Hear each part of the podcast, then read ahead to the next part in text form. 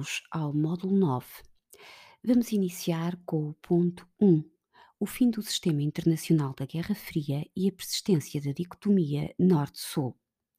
1.1 O colapso do Bloco Soviético e a reorganização do mapa político da Europa de Leste. Os problemas da transição para a economia de mercado. Conceitos essenciais. Perestroika e geopolítica. De facto, houve problemas na URSS após a subida ao poder de Gorbachev. Estagnação da economia, existência de uma máquina política e burocrática pesada, viciada e corrompida, desgaste provocado pela invasão e ocupação do Afeganistão, elevadas despesas militares no decurso da Guerra Fria e o impacto do desastre nuclear de Chernobyl. Há dois conceitos a saber: perestroika e glasnost. Perestroika é o conjunto de reformas económicas para resolver os problemas e modernizar o país. O reconhecimento limitado da iniciativa privada, a promoção da autonomia na gestão das empresas estatais, a legalização do setor privado e o arrendamento de terras aos camponeses, o que levou a uma aproximação ao Ocidente, ao fim da Guerra Fria e a negociações para o desarmamento. A Glasnost são medidas de democratização política, a libertação dos dissidentes políticos, a reabilitação das vítimas do stalinismo, o abrandamento da censura e abertura da vida cultural e intelectual, a liberdade de expressão e discussão de assuntos ideológicos e políticos em público e nos órgãos de comunicação social, a democratização do Partido Comunista e a abertura ao multipartidarismo e ao voto secreto. Perestroika e Glasnost geram contestação ao domínio soviético por parte dos países satélite. Líderes não comunistas, Lech Walesa na Polónia, Václav Havel na Checoslováquia, chegam ao poder. Em 1989 dá-se a queda do Muro de Berlim e é o fim da Cortina de Ferro. Também na Estónia, Letónia e Lituânia, em 1990, acontecem movimentos separatistas. Segue-se na presidência Boris Yeltsin, eleito presidente da Rússia. Já 13 repúblicas da União Soviética estão independentes, cria-se a Comunidade de Estados Independentes, a SEI, em 1991, a URSS desmorona e Gorbachev é afastado. Nos países satélites houve dificuldades na transição para a economia de mercado. O fim do apoio estatal às empresas, a falta de preparação das empresas para enfrentar a livre concorrência, dificuldades de ajustamento ao mercado livre, o crescimento negativo do produto interno bruto e diminuição das exportações, a desvalorização da moeda, o aumento da corrupção e das máfias e o crescimento das desigualdades sociais geram problemas na URSS. Mas nas ex-repúblicas soviéticas aumenta a inflação, há racionamentos de bens e generalização da pobreza. A transição vai ser difícil, mas vai-se fazer. E muitos, muitas destas ex-repúblicas da União Soviética hoje em dia encontram-se na União Europeia e muitas delas já estão também na NATO, muitas delas já estão com um nível de desenvolvimento muito eficaz.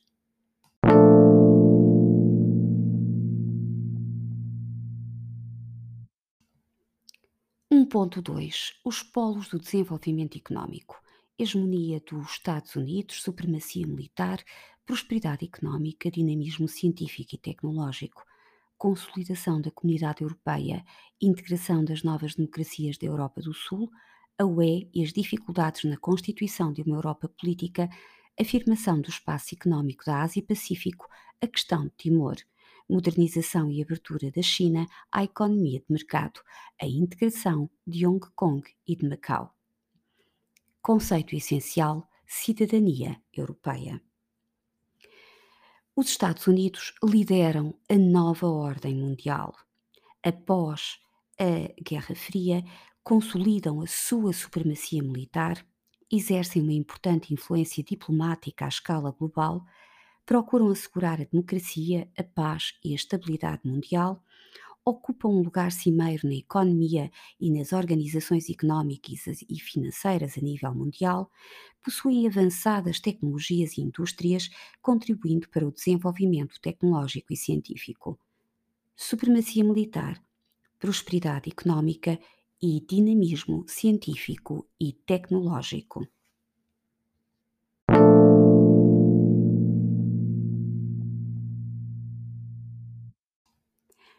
Quanto à comunidade europeia, consolida-se.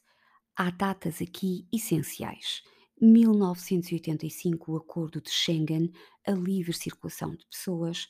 1986, aprovação do Ato Único Europeu e a criação do Mercado Único. 1992, o Tratado de Maastricht, ou Tratado da União Europeia, a cidadania europeia, a CE passa a UE. 1999, adoção da moeda única, o euro.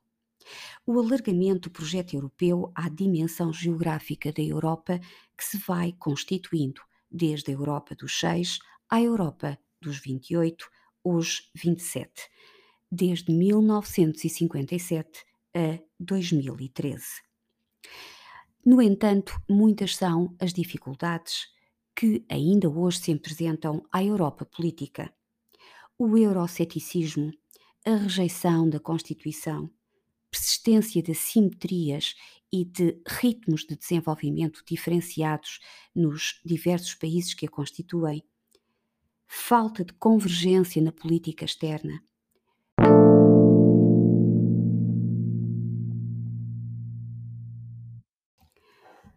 Hoje em dia, outros são os desafios, para além de continuarem os mesmos já referidos, nomeadamente a questão energética, eh, a dependência energética da Europa e as metas para 2030 já anunciadas eh, pela Presidente da Comissão Europeia, eh, bem como a questão da defesa e a questão do consenso, que é sempre necessário nas decisões tomadas na, no Parlamento Europeu.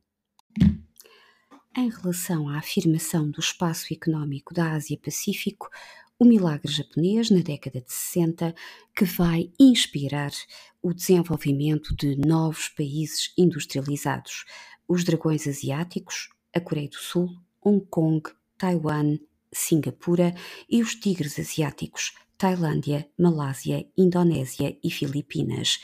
Desenvolvimento também de políticas de cooperação regional, a ASEAN e a APEC.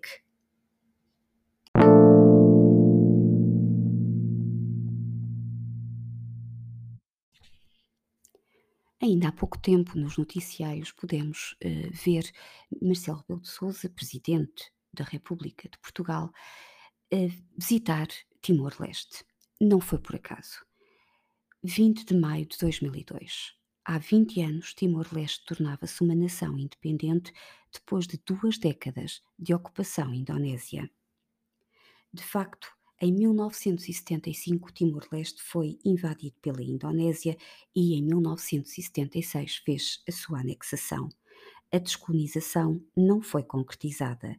A ONU não reconheceu a ocupação pela Indonésia.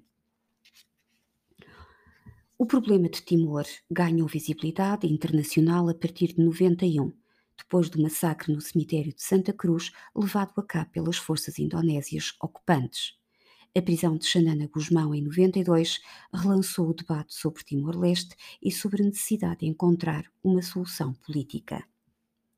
A Indonésia aceitou em 99 a realização de um referendo sobre o futuro do território, Apesar da supervisão da ONU, as milícias pró-indonésias fizeram pressão para impedir a realização do referendo.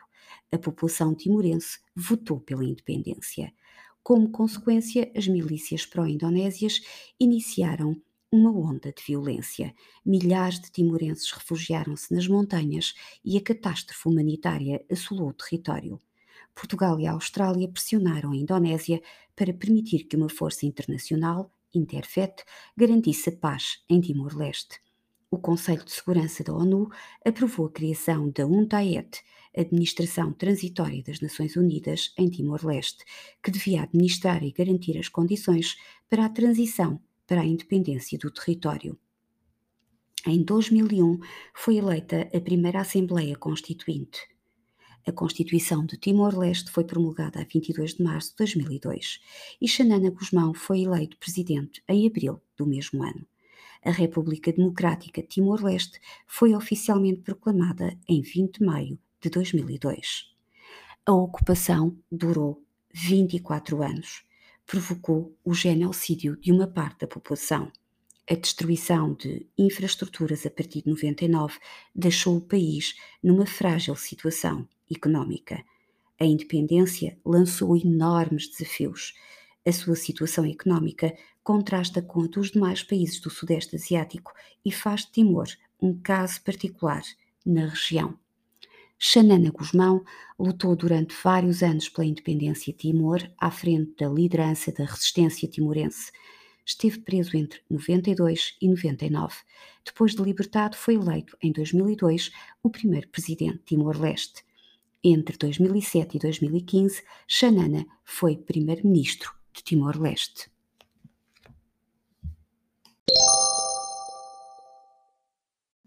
Ainda sobre Timor-Leste, José Ramos Horta foi eleito presidente pela segunda vez da República de Timor-Leste e tanto ele como o bispo Dom Ximenes Belo ganharam em 1996 o Prémio Nobel da Paz.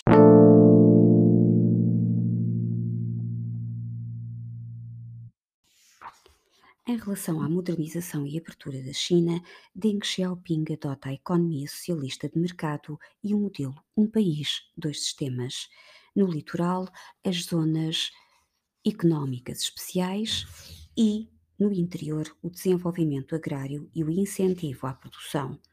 Consequências deste modelo impulsionou a economia e modernizou-a, permitindo um grande crescimento económico, provocou um intenso e grandioso movimento da população das regiões rurais para as zonas costeiras, criou assimetrias, o litoral desenvolvido, moderno e aberto ao exterior, que contrasta com o interior rural e menos desenvolvido. Entretanto, integram-se Hong Kong e Macau na China. Hong Kong, colónia britânica desde o século XIX, foi integrado na China em 1997. Importante centro industrial, financeiro e comercial, tinha um desenvolvimento económico notável. Com a transferência de soberania para a China, Hong Kong tornou-se região administrativa especial, o que assegurou a autonomia do território, a manutenção do sistema capitalista, o caráter democrático das instituições e uma moeda própria, o dólar de Hong Kong. A China concretizou o modelo de um país, dois sistemas com a integração de Hong Kong ao modelo de socialismo de mercado aplicado na China continental, opunha-se o sistema capitalista de economia de mercado de Hong Kong. Macau, território chinês sob administração portuguesa, passou para a administração da China em 1999 e tornou-se região administrativa especial, garantindo-se também o funcionamento do sistema capitalista e a manutenção do caráter democrático das instituições. Com a integração de Hong Kong e de Macau, a China aproximou-se do Ocidente e do mundo capitalista. Estes territórios, para além de serem importantes do ponto de vista do desenvolvimento económico, constituíram-se como elementos fundamentais para o processo de modernização e de transformação operado na China por Deng Xiaoping.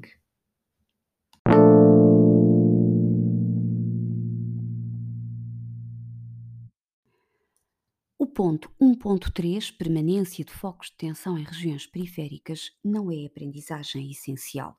No entanto, é importante ter em conta alguns aspectos na África subsaariana problemas demográficos, problemas socioeconómicos e problemas políticos, um elevado crescimento populacional, elevadas taxas de mortalidade, grande parte da população que vive no limiar da pobreza, a ausência de progressos técnicos e científicos que dificulta o desenvolvimento da agricultura e indústria, a ausência de condições básicas de saúde, educação e de higiene, guerras, ditaduras, corrupção, golpes de Estado que contribuem para a instabilidade política. Na América Latina, temos um território marcado por fortes desigualdades sociais. A crise petrolífera da década de 70 comprometeu o desenvolvimento, tendo-se adotado políticas económicas neoliberais. Países como o Peru, a Bolívia e a Colômbia são assolados pelo tráfico de droga, corrupção e branqueamento de capitais. No final da década de 90, dá-se um novo período de retoma económica que beneficiou da cooperação entre organizações económicas regionais Mercosul, CAN, UNASUR, OEA e CELAC. A América Latina passou por diferentes fases: guerrilhas, ditaduras militares nos anos 70, a transição para a democracia nos anos 80, o neoliberalismo nos anos 90 e a viragem à esquerda a partir de 2000 nacionalismo e confrontos políticos e religiosos no Médio Oriente e nos Balcãs.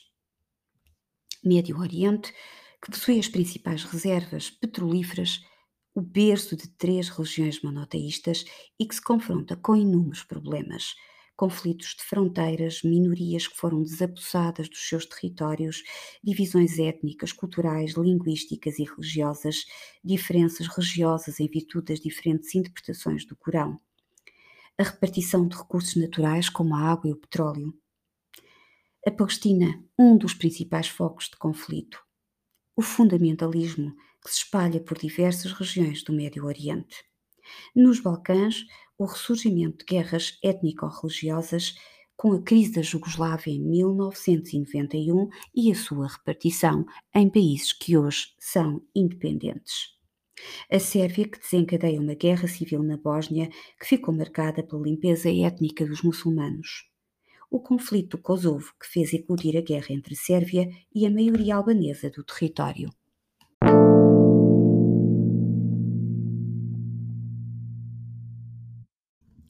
O ponto 2 é muitíssimo importante. Aprendizagem essencial. 2.1 Mutações sociopolíticas e novo modelo económico o debate do Estado-nação, a explosão das realidades étnicas, as questões transnacionais, migrações, segurança, ambiente, a afirmação do neoliberalismo e globalização da economia, a rarefação da classe operária, declínio da militância política e do sindicalismo. Conceitos essenciais: interculturalidade, multiculturalidade, ambientalismo, globalização, neoliberalismo. Vamos por partes. Debate do Estado-nação. Fatores: o Estado perde poderes de decisão, o Estado já não responde isoladamente aos problemas transnacionais que o ultrapassam, as instâncias internacionais interferem nos assuntos internos. O Estado parece enfraquecido nas respostas aos problemas globais. No entanto, continua a ser um interveniente privilegiado nas relações internacionais em cooperação com outros organismos. E que questões são estas transnacionais? Questões como migrações, o aumento do número de imigrantes e refugiados, os problemas de integração e as questões de xenofobia e de intolerância, a promoção da interculturalidade, que é diferente de multiculturalidade. O outro está cá, mas o principal é integrá-lo. Questões como as do ambiente, a poluição, as alterações climáticas, o desequilíbrio ecológico, a defesa do ambientalismo e do desenvolvimento sustentável, há que reter os ODS, as metas para 2030, os objetivos da sustentabilidade. E as questões de segurança, o terrorismo, a proliferação de armamento e as redes de crime organizado. Hoje em dia, o cibercrime é uma realidade e também, em termos económicos, a questão do, eh, das crises e das recessões que são cada vez mais um eh, dominó para que se alastram a outros países eh, e aqui também a questão das criptomoedas, que é outra questão da atualidade.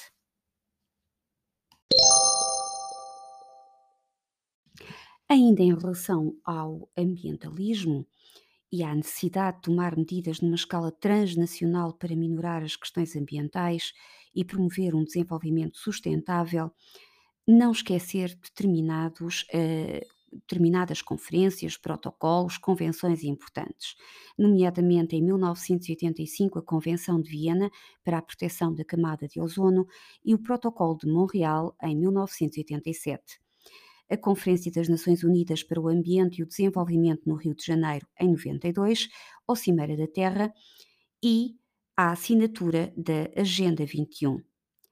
A Convenção de Basileia em 1994 e o Protocolo de Kyoto em 1997, que comprometeu os Estados a reduzir as emissões de gases responsáveis pelos efeitos de estufa. Em 2012, a Conferência das Nações Unidas para o Desenvolvimento Sustentável, ou Rio Mais 20, definiu políticas verdes para cumprir os Objetivos de Desenvolvimento do Milénio da ONU.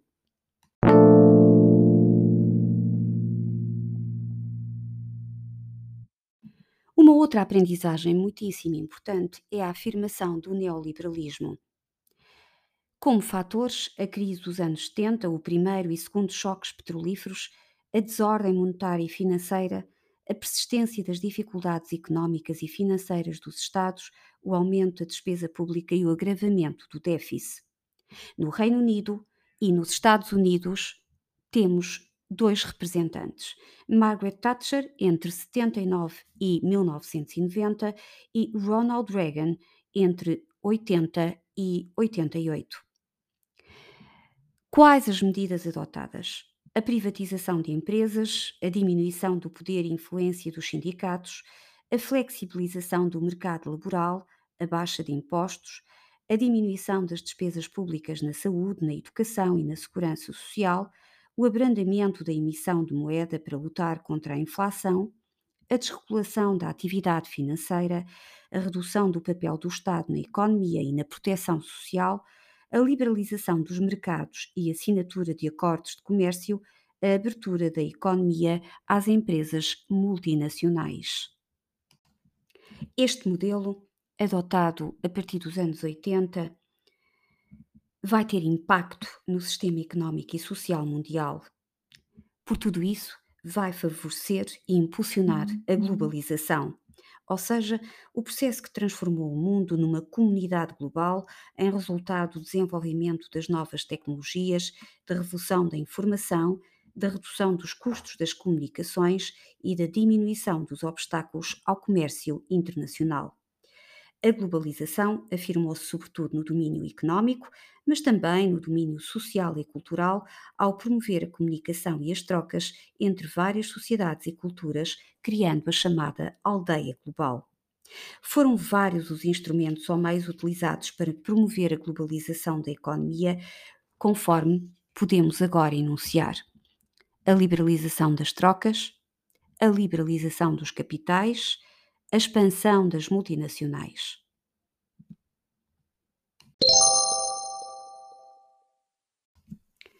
A globalização é o resultado do desenvolvimento do capitalismo e do neoliberalismo à escala global. Já vimos os seus instrumentos, a liberalização das trocas, dos mercados, a expansão das multinacionais, outras mudanças político-sociais e económicas, o afastamento dos cidadãos da política, a diminuição da militância política, o recuo da influência sindical no mundo laboral, alterações na composição da população ativa e dos setores produtivos, menor participação sindical, não esquecer o documentário A Fábrica, explosão do setor terciário, serviços, tecnologia e informação, comércio e a diminuição do peso dos setores primário e secundário. Vantagens e desvantagens. Quais? O processo de globalização, a partir do final da década de 90, é complexo e comporta vantagens e desvantagens, defendido por uns e criticado por outros. Vantagens, vou dizer algumas apenas. Oferece um maior número de bens e serviços devido à redução dos custos de produção, permite aceder a um mercado livre, contribui para a criação de postos de trabalho em zonas periféricas, permite a melhoria das condições de vida nos países menos desenvolvidos, atenua o isolamento de muitos países e regiões, dinamiza o investimento estrangeiro, a introdução de novas tecnologias e a criação de emprego através das multinacionais que atuam à escala global, contribui para tornar as empresas mais competitivas devido ao alargamento dos mercados e ao acesso a matérias-primas mais baratas, permite aumentar o consumo e impulsiona a economia tanto dos países produtores de matérias-primas como os que produzem bens e serviços, contribui para a mobilização a nível global da opinião pública para causas humanitárias, atenua o isolamento de muitos países e regiões.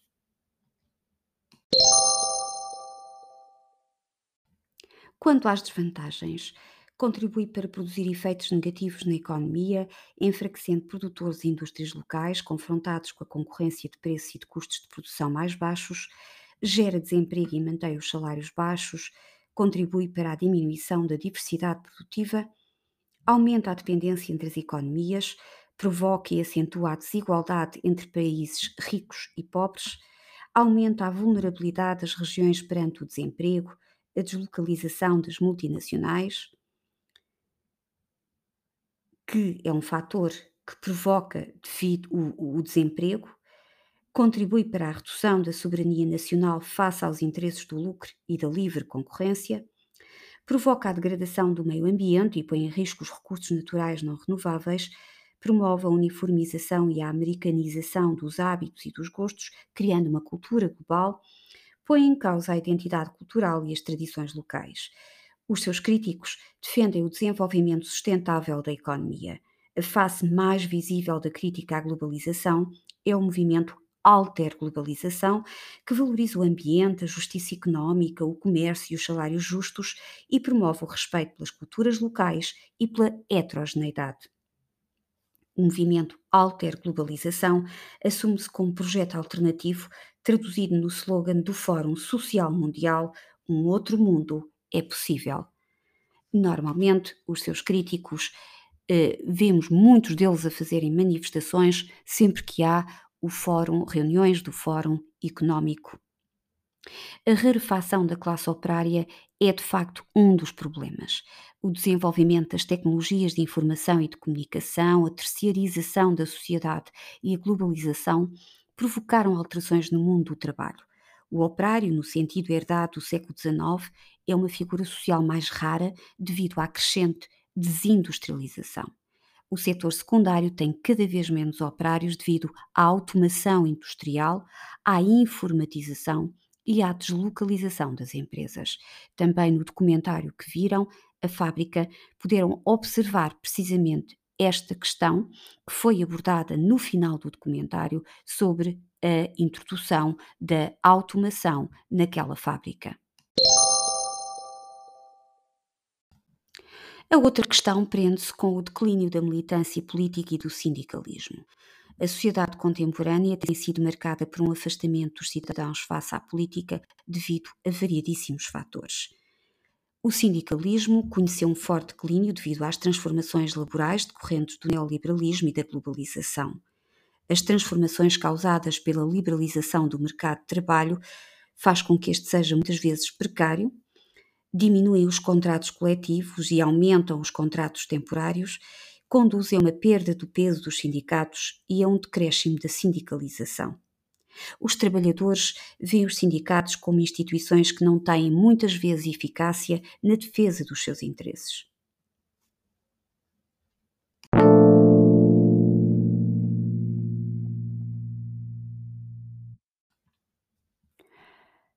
Relativamente ao ponto 2.2, dimensões da ciência e da cultura no contexto da globalização, tem a ver com os temas já trabalhados em sala de aula pelos grupos eh, de trabalho. Eh, grupos eh, que tiveram como temas o primado da ciência e da inovação tecnológica, a revolução na era digital, a sociedade em rede, a ciência e os desafios éticos, com o desenvolvimento da biotecnologia e da genética, o declínio das vanguardas e pós-modernismo, como podemos eh, ver em algumas apresentações, como a arte pós-moderna, que combina formas de expressão mais tradicionais com novas expressões, como a arte urbana.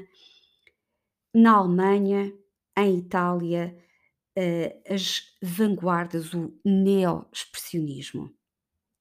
Quanto aos dinamismos socioculturais, a laicização da sociedade e um afastamento da prática formal da religião e da fé, o aparecimento de novas formas de associativismo, como as ONG, entre muitas outras, a exaltação e o fervor religioso, por outro lado, novos valores e práticas espirituais, mas também o crescimento dos fundamentalismos e dos fanatismos religiosos e a afirmação da cultura urbana.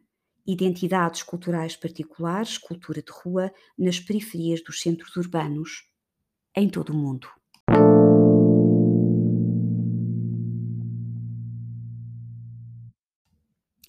O outro ponto é uma aprendizagem essencial. Ponto 3. Portugal no novo quadro internacional. A integração europeia e as suas implicações, as relações com os países lusófonos e com a área ibero-americana. Portugal, a partir de 86, integra a CEE e a sua integração europeia exigiu do país a adaptação às regras comunitárias. O país beneficiou das transferências dos fundos estruturais e de coesão, visou, o que visou corrigir os desequilíbrios socioeconómicos face aos restantes países da comunidade através do desenvolvimento e modernização do país e atenuou a situação periférica de Portugal no quadro europeu. Quais as consequências? A nível económico, permitiu o fluxo de capitais e a melhoria da situação económica, um reforço das relações económicas entre, com os países da comunidade e a nível internacional, a livre circulação de pessoas, bens, serviços e capitais, o aumento das importações e exportações, a modernização do país e construção de infraestruturas.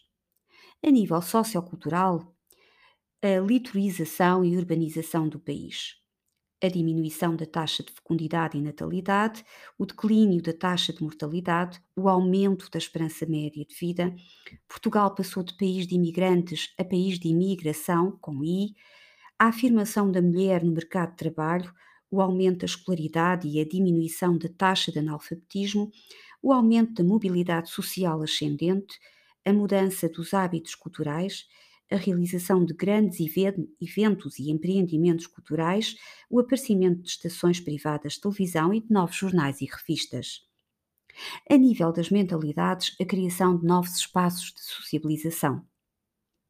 A generalização do consumo, o aumento do número de divórcios, o surgimento de novas estruturas familiares, novas formas de encarar a sexualidade, o aumento do número de nascimentos fora do casamento, o aumento das uniões de facto, do planeamento familiar e da interrupção voluntária da gravidez, alteração dos papéis tradicionais do homem e da mulher e um maior cuidado com o corpo e a saúde. Relativamente às relações com os países lusófonos e com a área ibero-americana, temos aqui duas questões a saber. Por um lado, a, a, ligação aos PALOP e à CPLP, os PALOP, países de língua oficial portuguesa, que desempenham um importante papel no quadro geopolítico português, e a CPLP, Comunidade dos Países de Língua Portuguesa. Para além de Portugal, fazem parte da CPLP os PALOP, o Brasil, Timor-Leste e a Guiné Equatorial. Até à década de 90, a política externa portuguesa assumiu uma vertente continental e atlântica, mas a partir dessa altura voltou-se para o quadro atlântico, países lusófonos, como já falámos, e agora a área ibero-americana, que visa a cooperação entre Portugal, Espanha e os países da América Central e Latina.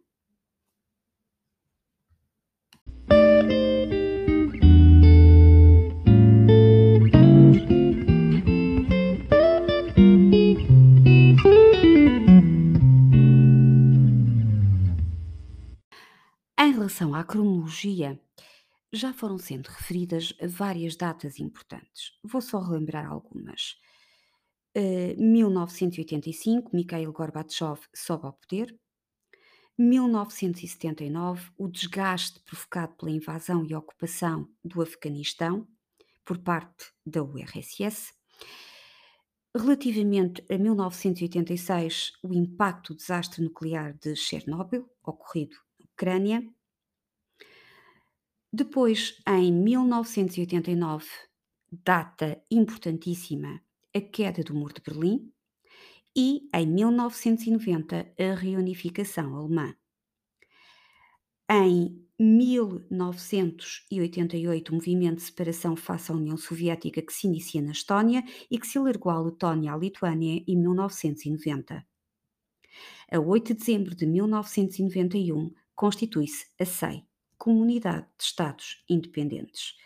Em 1991, também, a desagregação da URSS com a dissolução do Pacto de Varsóvia e a extinção do Comecon.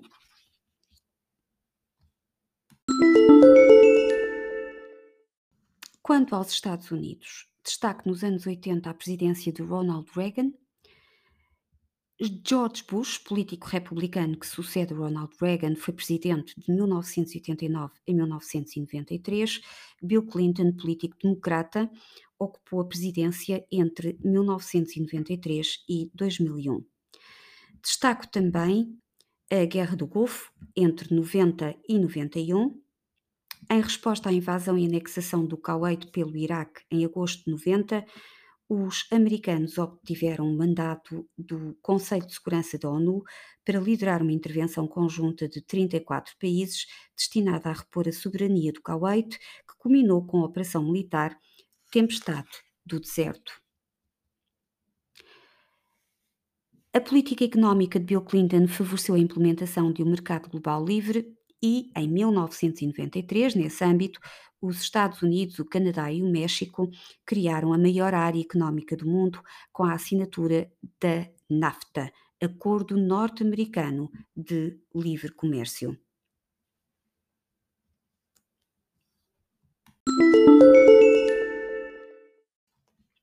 Em relação à consolidação da comunidade europeia, destaco em 76 a eh, adoção do sufrágio, do sufrágio universal na eleição dos deputados do Parlamento Europeu, em 79 a criação do ECU, o relançamento da construção europeia foi decisivo nos anos 80.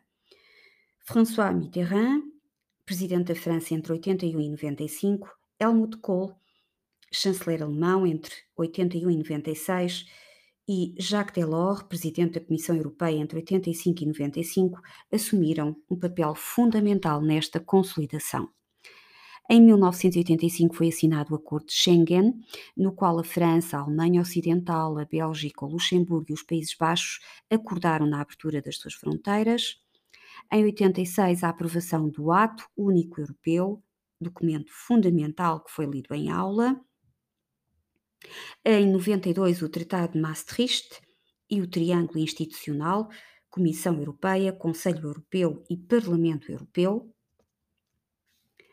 E depois temos, claro, a adoção da moeda única, o euro, um marco significativo uh, da União Europeia.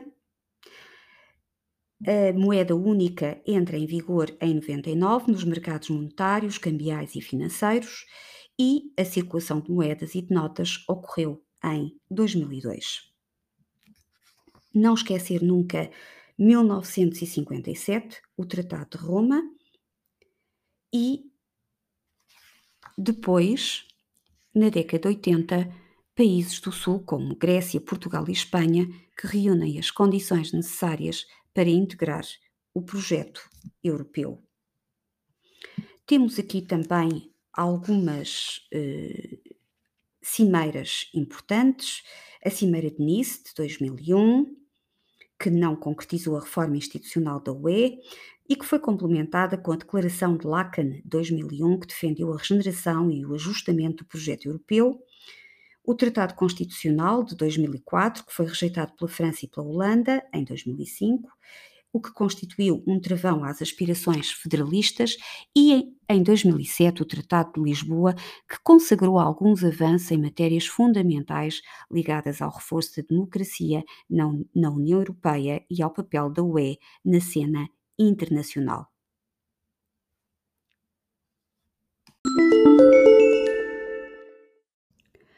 Relativamente aos outros pontos, não vou referir mais datas, uma vez que elas já foram sendo referidas ao longo do podcast.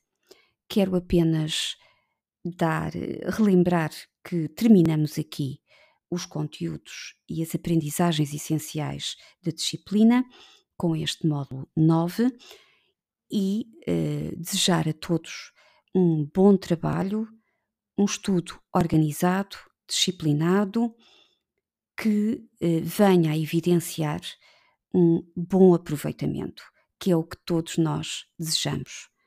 Bom trabalho para todos.